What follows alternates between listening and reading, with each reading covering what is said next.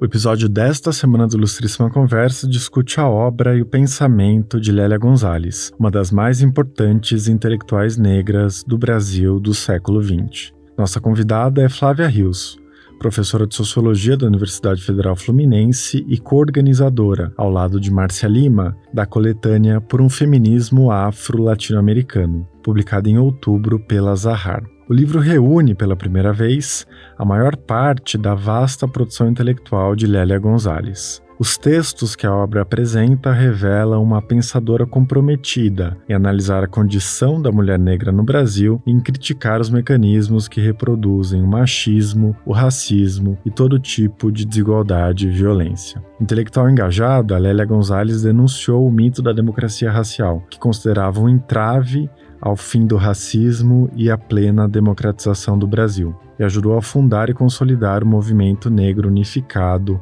em plena ditadura militar. Na conversa, a Flávia falou dos principais marcos da vida de Lélia Gonzalez, das interpretações de Lélia sobre a formação da cultura brasileira, que recorriam à psicanálise e sublinhavam a importância do universo simbólico africano e do legado da sua obra ao feminismo negro e às lutas antirracistas no Brasil e na América Latina.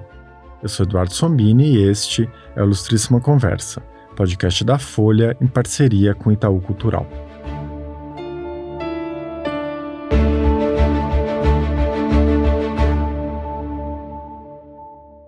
Flávia, a coletânea reúne ensaios acadêmicos, artigos publicados na imprensa, discursos e entrevistas da Lélia Gonzalez, é, do final dos anos 70 ao começo dos anos 90. Para a gente começar, você pode contar o que motivou vocês a reunir e publicar esse material?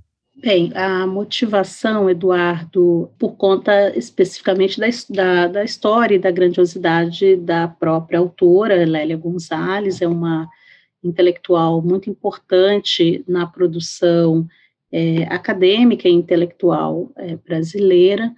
Então, a primeira motivação, podemos dizer assim, que é a própria produção, né, o conhecimento legado por Lélia Gonzalez.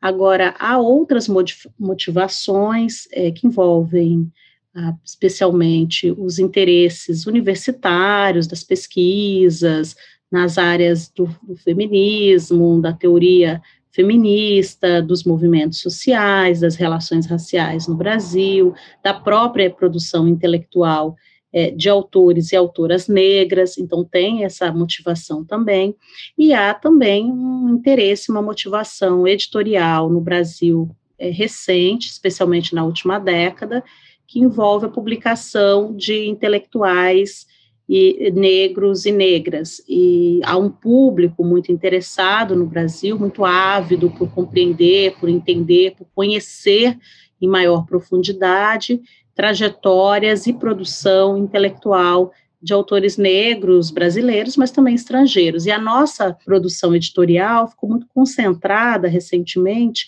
é, na tradução de autoras e autores estra negros estrangeiros, africanos, especialmente norte-americanos, é, e a produção brasileira ficou relativamente subrepresentada nessa é, expansão editorial para esse tema, né, especialmente a discussão feminista que tem ganhado ou ganhou é, especialmente destaque na última década. Então, é, trazer essa publicação da Lélia Gonzalez, da quase totalidade da sua produção intelectual, ela tem essas motivações várias, esses interesses vários, acadêmicos, editoriais e também é, do próprio interesse do público. De minha parte, há uma motivação especial, porque eu sou uma pesquisadora dessa autora faz muito tempo, então já a entendia como uma autora extremamente relevante é, para o Brasil. Então, isso nos levou, a mim, a professora Márcia Lima, da Universidade de São Paulo, a nos dedicarmos durante essa quarentena, especialmente ao estudo e à organização dessa obra para o grande público, que veio então com uma grande editora também. Então, Com certeza. É, Flávia, você também é coautora de um livro sobre a trajetória da Lélia Gonzalez. Você pode nos contar um pouco as origens, a formação e os principais marcos da vida dela? Sim, é, essa pergunta é muito boa porque é, por trás de uma obra há também, às vezes, mas na maioria das vezes, histórias muito interessantes. E eu destacaria, é, desde a origem de, de Lélia Gonzalez, que é uma figura que tem uma história muito parecida, no primeiro momento, à história de qualquer brasileiro ou brasileira de origem popular, é, Lélia Gonzalez é mineira, nasceu em Belo Horizonte nos anos 30, é, e ela tem uma trajetória curiosa porque é, vem, migra para o Rio de Janeiro, junto com a sua família inteira, que era uma família bastante extensa, para viver numa região de favela chamada Praia do Pinto, uma, uma favela já extinta, e essa, essa mudança teve a motivação do seu irmão ser um jogador de futebol do Flamengo. Era um momento que o Flamengo se abria para a população negra, para jogadores negros, né? O Flamengo era um, um time que, assim como boa parte, né, dos clubes brasileiros, restringiam as, a entrada de jogadores negros. Então, a Lélia Gonzalez teve um irmão que ingressou no clube já importante, e essa condição dele fez com que a família pudesse migrar a, em busca de melhores condições de vida no Rio de Janeiro. Mas os jogadores não recebiam, não ganhavam como hoje, né? Então, é, isso não impediu que ela morasse em condições ainda precárias, uma vida um tanto precária, que todos seus irmãos tivessem que trabalhar desde muito cedo. É, e uma coisa importante da trajetória dela é que, além de ter trabalhado já na infância, como babá, enfim, ela continuou a estudar, seguiu seus estudos, estudou sempre em escolas públicas, foi conhecida como uma, uma boa aluna por seus professores, ingressou num colégio, que é o Pedro II, até hoje um colégio muito importante para a formação de qualquer jovem, mas que naqueles anos, 40, 50, era um colégio extremamente elitizado e com uma formação ainda mais sólida também. Então, a Lélia Gonzalez, com essa formação bastante sólida no Colégio Pedro II, foi como um passaporte para os estudos universitários. Ela ingressa no que hoje é a Universidade Estadual do Rio de Janeiro e forma-se em filosofia, é, em geografia, em história, bacharelou-se nessas três áreas e também licenciou-se nessas três áreas. E isso também permitiu que ela voltasse às escolas como professora uh, e também seguisse uma carreira acadêmica no interior de universidades é, igualmente importantes, como a própria UERJ e a PUC do Rio de Janeiro. Lélia Gonzalez foi, um, na sua trajetória, uma figura interessante porque ela participou, além dessas trajetória, dessa trajetória acadêmica, da formação de movimentos sociais é, relevantes no país, como o feminismo, o movimento negro unificado, a formação de é, movimento de mulheres negras, a exemplo do Nizinga, que é uma organização de mulheres é, de favelas, de mulheres é, das classes populares e também mulheres intelectuais e professoras, como é o caso da Lélia Gonzalez, na cidade do Rio de Janeiro. Ela atuou também, por exemplo, nos conselhos, é, especialmente no Conselho Nacional da Mulher, ela atuou na Constituinte e ela é, participou de várias conferências da ONU fora do Brasil, em países africanos, países latino-americanos, países europeus. Além disso, ela teve, um bastante, teve uma, uma atividade é, de destaque é, em encontros é, feministas internacionais nessas regiões que eu acabei de citar além das suas é, conferências em universidades, especialmente universidades norte-americanas. Então, Lélia Gonzalez tem uma trajetória que envolve uma circulação internacional muito significativa, um ativismo nacional muito significativo e uma produção acadêmica relevante, entre si, é, especialmente entre as décadas de 70 e 80 e a primeira metade dos anos 90. É, bom, no livro fica muito claro esse caráter da Lélia Gonzalez como uma grande intelectual. Eu queria que você falasse um pouco mais sobre é nesse período de auge da carreira dela, nos anos 70, 80 e no começo dos anos 90, o que as ideias e as propostas que ela apresentava carregavam de novo e de original no debate do movimento feminista e das questões raciais. Olha, Eduardo, é, pa, para dar essa resposta, é preciso também entender o campo intelectual eh, brasileiro e também a produção das ciências humanas é, naquele contexto. Né? Então, é, nós no Brasil vivíamos um contexto de ditadura militar. E ah, no país já havia uma produção muito significativa que levava em consideração a problemática da democracia racial no nosso país como uma ideologia nacional. Então, a produção acadêmica, é, especialmente dos anos 50, já vinha é, refletindo sobre isso a partir de pesquisa empírica, de trabalhos né, no, em campo, em que, as pessoas, em que esses pesquisadores, especialmente é, nós falamos a Escola Paulista, liderada pelo Florestan Fernandes, que teve é, seus discípulos e estudantes de pós-graduação, como o próprio Fernando Henrique Cardoso, que veio a ser nosso presidente nos anos 90, é, também o Ottaviani, um grande intelectual brasileiro, enfim, são pessoas que produziram uma reflexão nos anos 50 e 60, muito importantes essas reflexões para o entendimento da dinâmica das relações raciais brasileiras e suas ideologias de dominação, sendo a democracia racial a principal delas.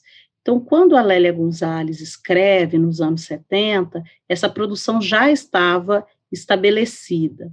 É, contudo, com a própria ditadura militar, parte desses intelectuais, uma parte expressiva que animava a produção, que refletia, que pesquisava em campo, é, saiu do país em exílio, tiveram suas carreiras acadêmicas prejudicadas, a própria rota da produção desse tema foi bastante prejudicado.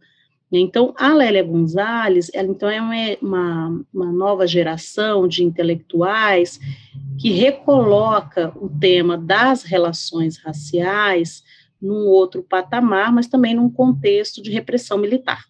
Então, a produção dela tem essa, é, digamos, essa possibilidade de recolocar o debate das relações raciais, mas ela também tinha um diferencial que era aquele relacionado aos estudos de gênero, os estudos da, das mulheres, a situação das mulheres, em particular das mulheres negras, e especialmente também tentando compreender as formas de dominação, não só brasileiras, como latino-americanas.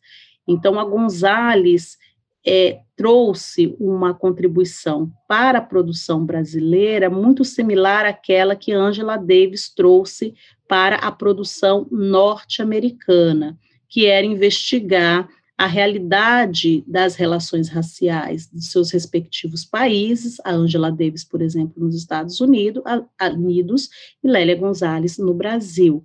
E elas se é, voltam para entender a dinâmica histórica das relações raciais dos seus países e dão destaque para a questão de gênero. E o modo como elas teorizam e investigam isso torna a produção de cada uma delas bastante original para o contexto, porque os estudos eram relativamente apartados. Quem estudava mulheres, estudava mulheres e a questão de gênero, quem estudava a questão racial, estudava a questão racial e não tinha discussão de gênero. É, ou quem estudava as classes sociais, tinha discussão sobre classes sociais e não discutia tanto a questão colonial, a questão é, racial, tampouco a questão de gênero, do patriarcado.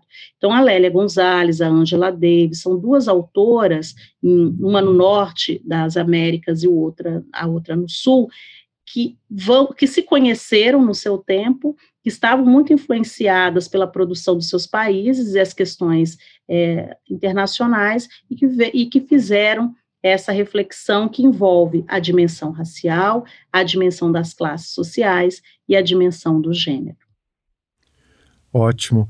A gente falou agora dessa centralidade do mito da democracia racial. Isso também aparece bastante no livro, a crítica da Lélia Gonzalez à ideologia do embranquecimento. É, você conseguiria fazer um paralelo entre o que se discutia naquele momento em que ela e outros autores estavam escrevendo sobre esse assunto e o período atual? Ou seja, qual peso essas duas ideias, a democracia racial e o embranquecimento, têm nos discursos sobre a questão racial no Brasil hoje? É, Eduardo, isso, naquele contexto de ditadura militar, a democracia racial era a ideologia do Estado Nacional. Surgiu naquele contexto, mas naquele contexto ganhou uma particular, particularidade, porque se falava de democracia racial num contexto de ditadura, de, que é onde não havia democracia na sociedade. Ademais, havia um controle das relações internacionais muito forte, na verdade, do Itamaraty. Então, se controlava os discursos produzidos para fora do país. Então, exilados políticos, pessoas como Lélia Gonzalez, que circulavam é, a partir da, de conferências, de encontros internacionais, quando tratavam do nosso país, faziam questão de realçar essa ideologia, que é uma ideologia que, embora tivesse o objetivo de imaginar a nação como uma nação fraterna em termos de relações raciais, ela criava barreiras para a discussão sobre preconceito, discriminação, segregação, racismo.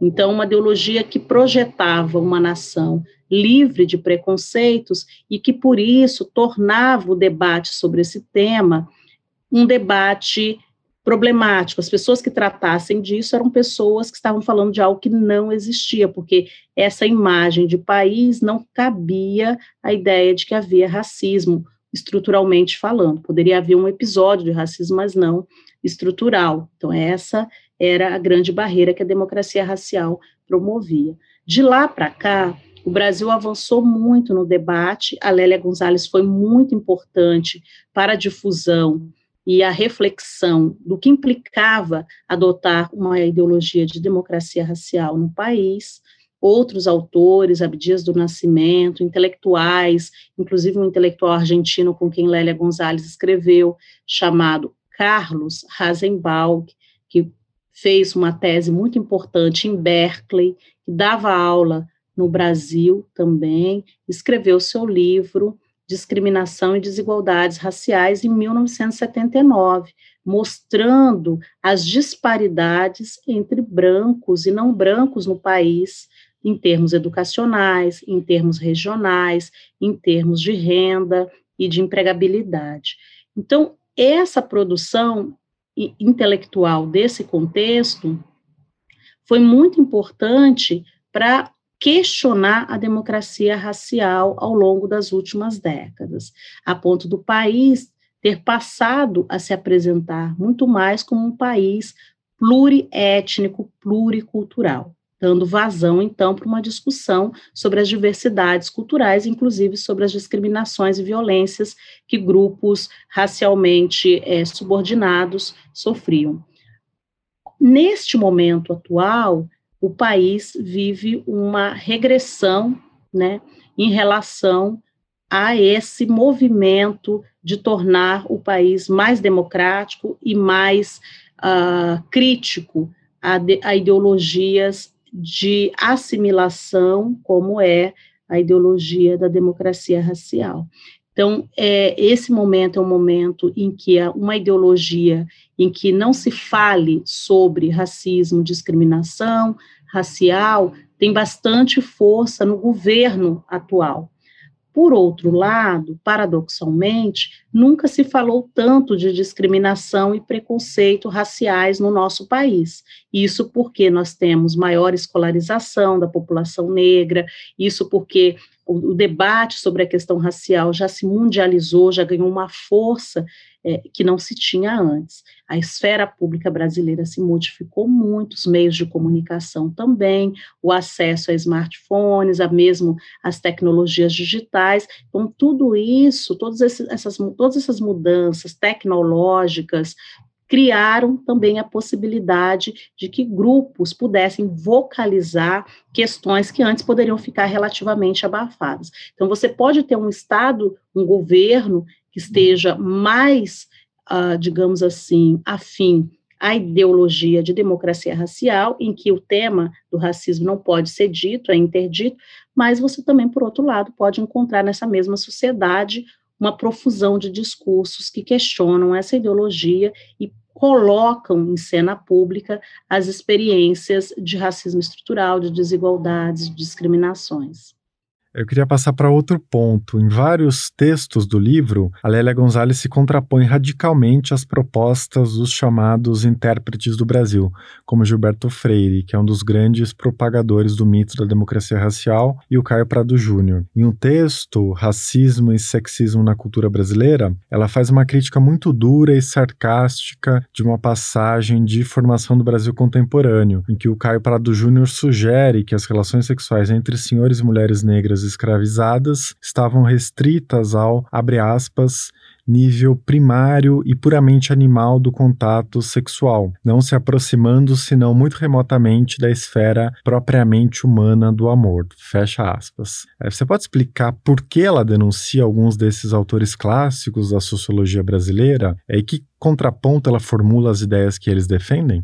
É, nesse texto, Racismo e Sexismo da Cultura Brasileira, Lélia Gonzalez o publica em 1983, e nele ela faz uma revisão da, dos, da produção intelectual e daqueles que nós chamamos os intérpretes do Brasil, que são autores que escrevem especialmente entre 1920 e 1940, especialmente essa, essa produção, em que, de fato, o mito da democracia racial foi ganhando bastante força.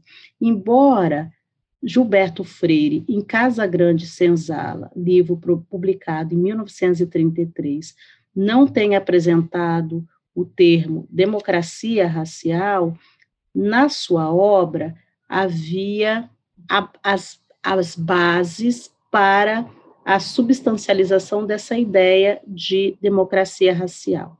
Que bases são essas? A, a ideia de que havia uma certa plasticidade na colonização brasileira, ibérica, especialmente portuguesa, e isso teria gerado uma melhor possibilidade de colonização aqui no país, no Brasil.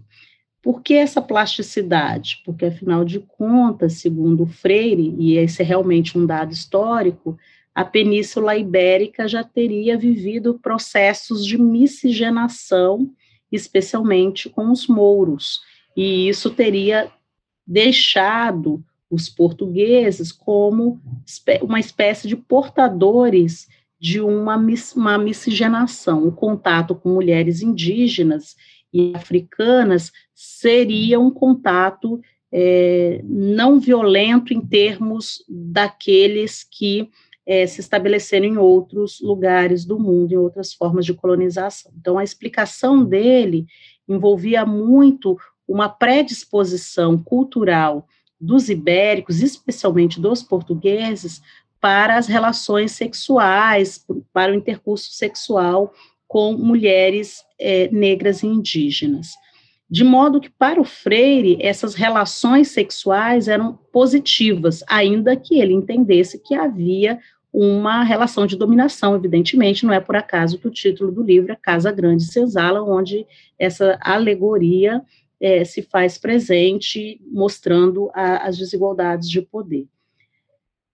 Ele não tratava essa relação como estupro, nos termos que Lélia Gonzalez veio a tratar uma crítica radical a esse pensamento, porque, apesar de reconhecer essa desigualdade de poder, ele fazia uma espécie de elogio a essa forma de dominação, por conta especificamente dessa ideia de plasticidade é, do do português, ou seja, sua capacidade de adaptar-se a um, um ambiente adverso, tropical, e que envolvia, inclusive, culturas diversas.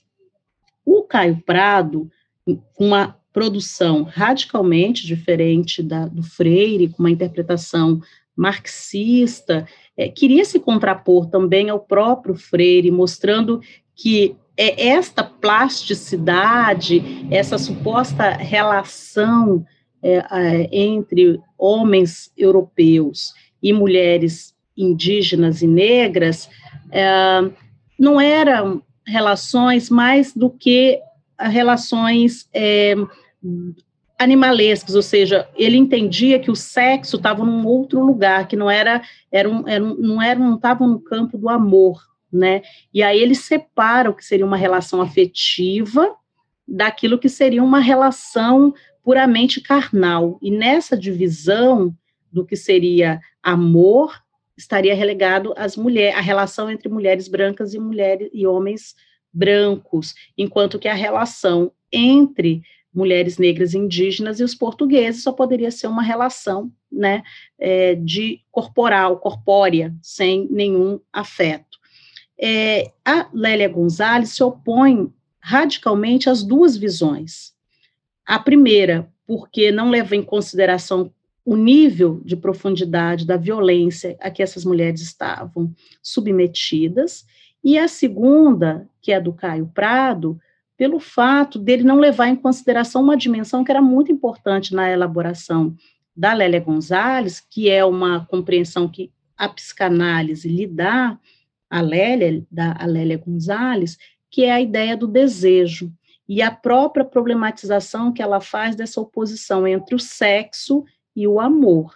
Então, ela faz uma crítica a essa visão equivocada que, que separa de maneira é, radical, levando o sexo à dimensão que não fosse exatamente humana. Ele desqualifica a, a, o sexo como algo é, humano. E, ao fazer isso, ele também torna as mulheres negras não humanas, ou seja, esse é o sistema da, do próprio racismo, que é tornar sujeitos humanos em animais, a animalização da humanidade do outro, a retirada da própria humanidade do outro.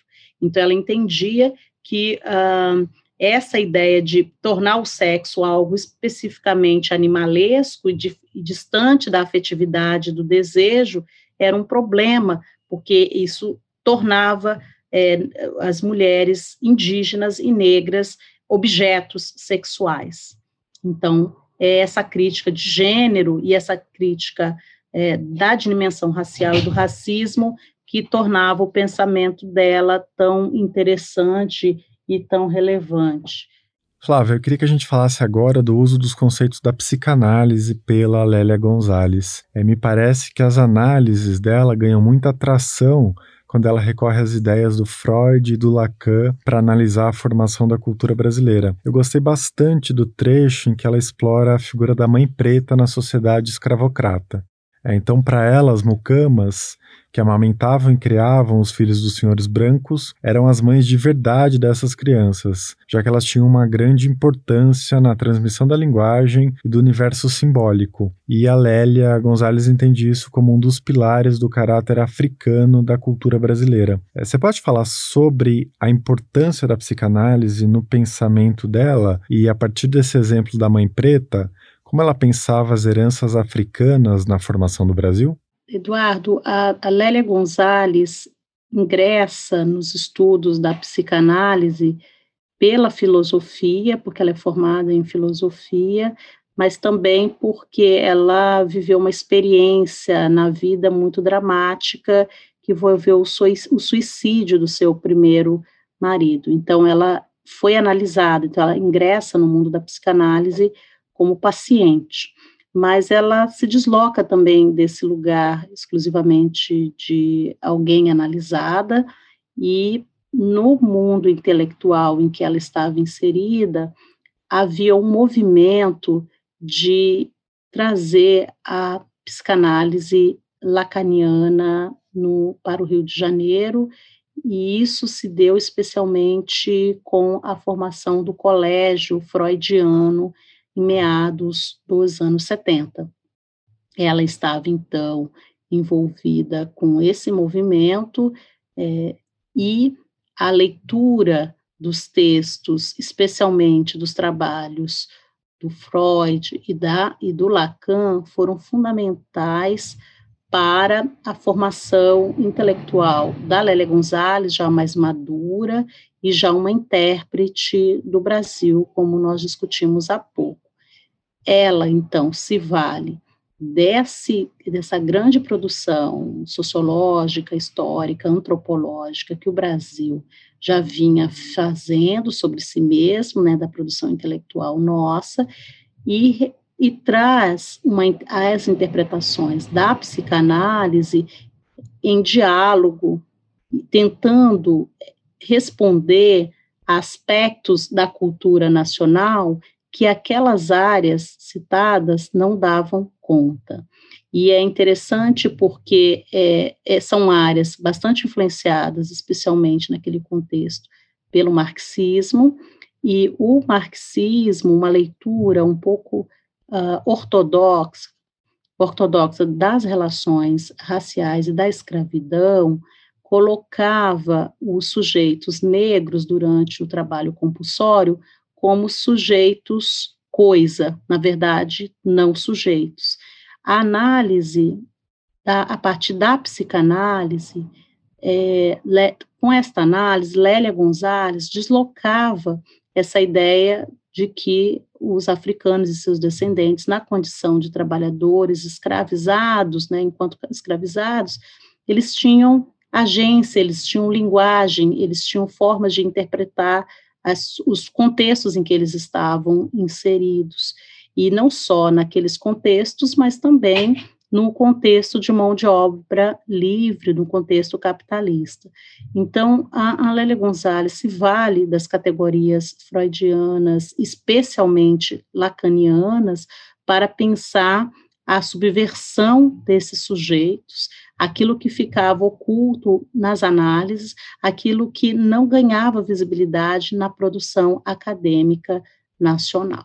Então, a figura, especialmente da mãe, é uma figura importante na, nos estudos da psicanálise, no campo da psicanálise, mas a figura da mãe também é muito importante para os, os estudiosos intelectuais negros no, no, no, mundo atlântico inteiro, no mundo diaspórico, né? Quando falo diaspórico, são aquelas pessoas é, que escreveram fora do continente africano e que tiveram algum tipo de vínculo com a história da escravidão atlântica. Então, esses autores, como do próprio Du Bois, um autor é, norte-americano, um grande sociólogo norte-americano, primeiro negro a frequentar os assentos acadêmicos, cadeiras de Harvard, uh, outros intelectuais de Chicago, ou mesmo Angela Davis e várias uh, mulheres intelectuais africanas e norte-americanas e latino-americanas também trataram das figuras da, da mãe, o lugar dessa mãe, especialmente a mãe preta, como nós chamamos aqui, mami, como chamam uh, a literatura intelectual, produção intelectual norte-americana. Então, a Lélia Gonzalez, eh, refletindo a partir dessas duas tradições, seja da tradição da psicanálise, seja a tradição das reflexões históricas e sociológicas da figura da mãe preta, reflete sobre o caráter subversivo destas mulheres que atuavam nas casas, numa espécie de revolução silenciosa, de uma transformação silenciosa. O que significava na prática? A transmissão de conhecimento que essas mulheres podiam fazer na condição do seu trabalho, do trabalho reprodutivo, de quem está ali na lida, no cotidiano, cuidando das crianças, amamentando as crianças, ensinando-as a falar, ensinando músicas é, de ninar. Então, ela mostrava como que no inconsciente de todos os brasileiros, aí não estaria restrito nem aos, às pessoas brancas, tampouco só às pessoas negras, que no inconsciente de todos os brasileiros que tiveram essa figura da mãe preta, havia uh, todo esse conhecimento transmitido geracionalmente e um conhecimento é, tradicional que poderia ser remetido a tanto a experiência é, africana e aquilo que ficou é, na cultura brasileira, como também as transformações é, pelas quais esse conhecimento passaram é, ao longo dos anos. Então, por, esse, por isso, o lugar dessas mulheres seria tão importante na transmissão da cultura e da linguagem, algo que a gente talvez até se esqueça de que tenha realmente havido, mas que estava ali, que ficaria então na memória, é, na, no, no campo é, da memória dos brasileiros. E é isso que, por isso que é tão importante essa reflexão dela sobre o lugar dessas mulheres que é um lugar é, socialmente desvalorizado, mas que tinha esse papel tão importante que é do cuidado das crianças, especialmente da primeira infância. Com certeza. É, e um dos traços mais fascinantes do livro para mim é a forma como ela desdobra o seu pensamento a partir de um imaginário geográfico muito sofisticado. Então, por exemplo, ela analisa a situação socioeconômica dos negros em várias escalas do território brasileiro. Ela fala da situação no Nordeste, nas áreas rurais, nas periferias das metrópoles, é, e mostra também que ela enxerga a luta antirracista para além das fronteiras nacionais. E aí aparecem essas duas ideias muito intrigantes de Améfrica Ladina e Amefricano em uma espécie de panafro-americanismo, né? uma tentativa de construir uma unidade dos povos das Américas, todos eles muito marcados pela herança do negro, do indígena, do mestiço. Você pode comentar esse traço do pensamento da Lélia Gonzalez e explicar melhor o que ela entendia por Améfrica Ladina e Amefricano? É, obrigada, Eduardo. Também essa é uma pergunta muito importante. Na verdade, muitas pessoas querem saber né, como surgiu, o que significa a méfrica ladina. Na verdade, é um termo que não foi usado pela primeira vez por Lélia Gonzalez, foi usada pelo psicanalista Magno, com quem ela teve bastante contato e diálogo, justamente para pensar a produção do Lacan, os escritos do Lacan, e como eles poderiam ser úteis no, no entendimento das, das sociedades latino, colonizadas, né? E é interessante também porque ela faz um diálogo entre essa psicanálise é, lacaniana e, e, a produção de um autor muito influente na, na reflexão dela, chamado Franz Fanon, que é um, um psiquiatra é, da Martinica, muito traduzido para a língua portuguesa, especialmente nesse contexto, mas que também já circulava bastante no Brasil há, há bastante tempo. Então, essa influência fanoniana, que questionava o colonialismo europeu, não só nas Américas, mas também na África, né, especialmente se nós lembrarmos que o Franz Fanon estava na guerra por independência da Argélia. Então, é, essa produção do Fanon é muito influente e importante, decisiva para ela trabalhar essa ideia de América Ladina, assim como a psicanálise lacaniana.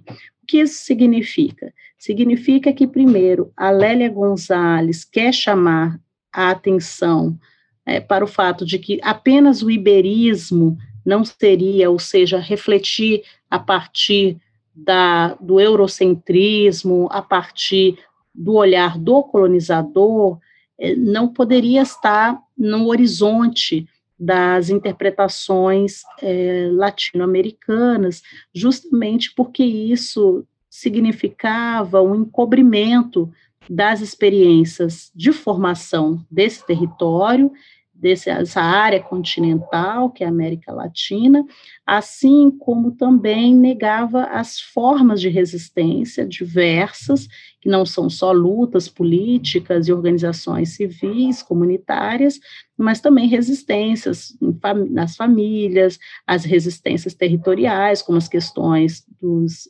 cimarrones, os quilombos, as terras de preto, enfim, então, essas, assim como as lutas indígenas, então, é, quando Lélia Gonzalez propõe essa ideia, reflete sobre essa ideia da métrica ladina, ela queria dar é, vazão para essa formação complexa é, colonial e também as formas de resistência. E a ideia de trazer o ladino tem a ver com a formação uh, pré-colonial, né, a própria experiência uh, de povos árabes, judeus e também mouros, né, na verdade, os mouros e judeus, é, na Península Ibérica, uma, uma ideia um pouco parecida com aquela que o, o Freire tinha, mas no sentido de mostrar que as culturas já estavam é, em, em formação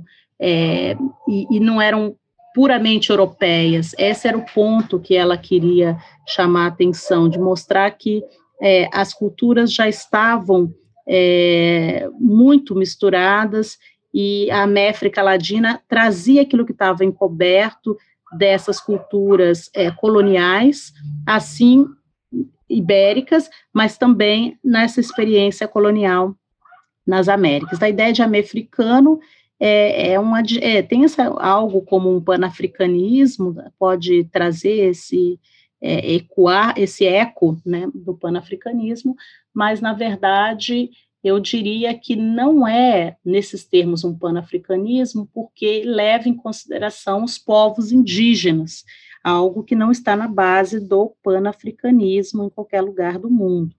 Né? Então, é, isso traz, então, uma originalidade para o pensamento da Lélia Gonzalez, é, que é tra trazer uma espécie de, se não de unidade, mas pelo menos de solidariedade entre povos subordinados que viveram a experiência de colonização nas Américas. Bom, tem outro ponto importantíssimo abordado no livro. A Lélia Gonzalez qualifica a mulher negra como uma discriminada entre os discriminados. Ela diz que a consciência da opressão das mulheres negras se dá primeiro pela discriminação racial. Ao buscar o movimento negro, muitas vezes elas se deparam com machismo. Ao procurar o movimento feminista, muitas vezes elas são inferiorizadas por mulheres brancas. Aliás, ela não poupa críticas ao caráter branco de classe média do feminismo da época, indicando algumas poucas exceções. É, qual a importância dessa experiência de dupla ou tripla discriminação que ela relata na formação e no pensamento dela? É, essa pergunta é ainda mais atual porque nós vivemos um momento de crítica aos chamados movimentos sociais progressistas. É, é, a Lélia Gonzalez, ela é uma autora atual também por formar e criticar os movimentos que ela ajudou também a formar. Então, é, o entendimento de que os movimentos negros eram conduzidos por homens, majoritariamente por homens, mas não só pela condução e liderança mas, sobretudo, pela violência que muitas mulheres estavam submetidas, mesmo tendo seus militantes, é, lideranças importantes. Então, as, as, mulheres viviam a violência doméstica, isso era um ponto importante. Elas viviam também a experiência de terem suas vozes caladas em reuniões, em assembleias, enfim. Então, toda essa experiência do machismo é, se reproduzia nos movimentos é, progressistas que tinham que pensavam a igualdade racial, mas não levavam em consideração clivagens no interior das comunidades negras, das populações negras. Então, essa violência que essas mulheres, simbólica e física, que essas mulheres estavam submetidas, aparecia nessa crítica da Gonzales, assim como a experiência de fazer uma luta contra o machismo, contra o patriarcado, encontrava barreiras na reflexão sobre a, a experiência colonial e a experiência da dominação é, a que essas mulheres estavam submetidas. Um caso concreto é, apresentado por Lélia Gonzalez e outras colegas do contexto, colegas dela, como Beatriz Nascimento, uh, era Helena Teodoro, a própria Benedita da Silva também, era a ideia de que as empregadas domésticas eram as mulheres que substituíam as feministas quando elas precisavam ir aos encontros, discutir a liberdade, a igualdade no mercado de trabalho. Então, essa reflexão sobre o lugar das mulheres negras é, era uma discussão importante, porque lutar pela igualdade das mulheres significava também lutar para que, não para que as mulheres negras ocupassem os lugares das mulheres brancas no mundo doméstico, Era, na verdade, uma luta para que o, a, o trabalho doméstico pudesse ser dividido entre homens e mulheres, entre a família, de modo geral, de forma um pouco mais, mais igualitária. Então, essa crítica foi importante é, e fundamental, assim como a crítica sobre classes sociais, uma vez que, diferentemente das mulheres brancas feministas, as mulheres negras não vinham de estratos médios, no, no, máximo, como aconteceu com a própria Lélia Gonzalez, elas tiveram algum tipo de mobilidade na própria trajetória individual, mas elas não herdaram uma posição de classe na classe média, diferentemente das outras colegas suas feministas, que vinham já de classes abastadas, classes burguesas ou classes médias, ou elas próprias já tinham condições melhores de vida, ou muitas delas tinham aprendido o feminismo fora do Brasil, na França, nos Estados Unidos ou até mesmo em outros países latino-americanos. Então, Lélia Gonzalez, ao fazer essa crítica da classe social ela trazia para a cena o problema das mulheres operárias, o problema das mulheres campesinas, o problema das mulheres negras, que eram mulheres pobres. Ao trazer a discussão do gênero para o movimento negro, ela trazia o empoderamento dessas mulheres nesse, nessa discussão contra o racismo. Então, é nesse sentido que aparece a ideia de uma tripla discriminação, né, que não é exatamente dizer que uma é mais ou menos importante que a outra, é dizer que é a combinação dessas múltiplas formas de opressão e exploração que tornam essas mulheres, especialmente as mulheres negras no Brasil, mas também mulheres indígenas, na base da pirâmide ocupacional e cultural também brasileiras, né, no sentido de que são pessoas desvalorizadas socialmente. Bom, Flávia, você é uma pesquisadora do movimento negro e do feminismo negro. Como você enxerga essa questão da tripla discriminação hoje? Você vê avanços ou essa situação da mulher negra, sempre na base da pirâmide social, se mantém? É, como você avalia a evolução desse tema nas últimas décadas? É, esse tema nas últimas décadas ganhou até um nome, é, um conceito, uma ideia que se chama interseccionalidade, termo esse cunhado por uma jurista e socióloga norte-americana chamada Kimberly Crenshaw. Ela formulou esse conceito em 89, nos anos 90, no início dos anos 90, e passou a ser como um termo guarda-chuva para cobrir essa ideia de que as formas de dominação são múltiplas, tem uma multidimensionalidade. Nesse sentido, houve bastante avanço acadêmico no sentido é, justamente de incorporar essa dimensionalidade múltipla das formas de opressão e exploração que o termo interseccionalidade permite. Então, academicamente, cada vez mais temos trabalhado com essa possibilidade interpretativa e analítica. Do ponto de vista das mulheres que vivem, vivenciam essas múltiplas opressões, houve muitos avanços, especialmente no Brasil. É, podemos falar em termos educacionais, é, que o contexto em que Lélia Gonzalez escreveu, as mulheres negras eram muito mais desescolarizadas, muitas delas não conseguiam sequer concluir o ciclo que nós chamamos, chamamos hoje de ensino fundamental 1. A maior parte também vivia uma experiência de analfabetismo. Então, isso é totalmente diferente da realidade de hoje, em que nós temos parcelas expressivas de mulheres negras cursando o terceiro grau. Ou, e isso implicou em mudanças também na carreira ocupacional, especialmente é, na área do, em áreas como direito, é, mesmo jornalismo, enfim, áreas liberais em que essas mulheres também passaram a ocupar. Uma outra mudança expressiva diz respeito à questão digital da revolução tecnológica das últimas décadas, que gerou a possibilidade de uma inovação em termos de ativismo político, temos novas gerações de vozes e mulheres engajadas na esfera pública, alterando uh, valores, interferindo nas formas de ver a sociedade em termos de gênero, em termos da questão racial, em termos da questão da sexualidade, que também tem, ganhou muito mais força é, na produção dessas mulheres das últimas gerações. Então, eu diria que houve muitas mudanças nesse sentido, mas também houve muitas permanências. Então, por exemplo, hoje, quando vamos olhar o sistema de emprego, mercado de trabalho, infelizmente, é, as mulheres negras ainda recebem menos no mercado de trabalho, mesmo quando você controla a escolaridade dessas pessoas e a função que elas ocupam. Elas também têm mais chances de serem expulsas né, do mercado de trabalho quando nós temos situações de crise como essa que nós estamos vendo da crise sanitária.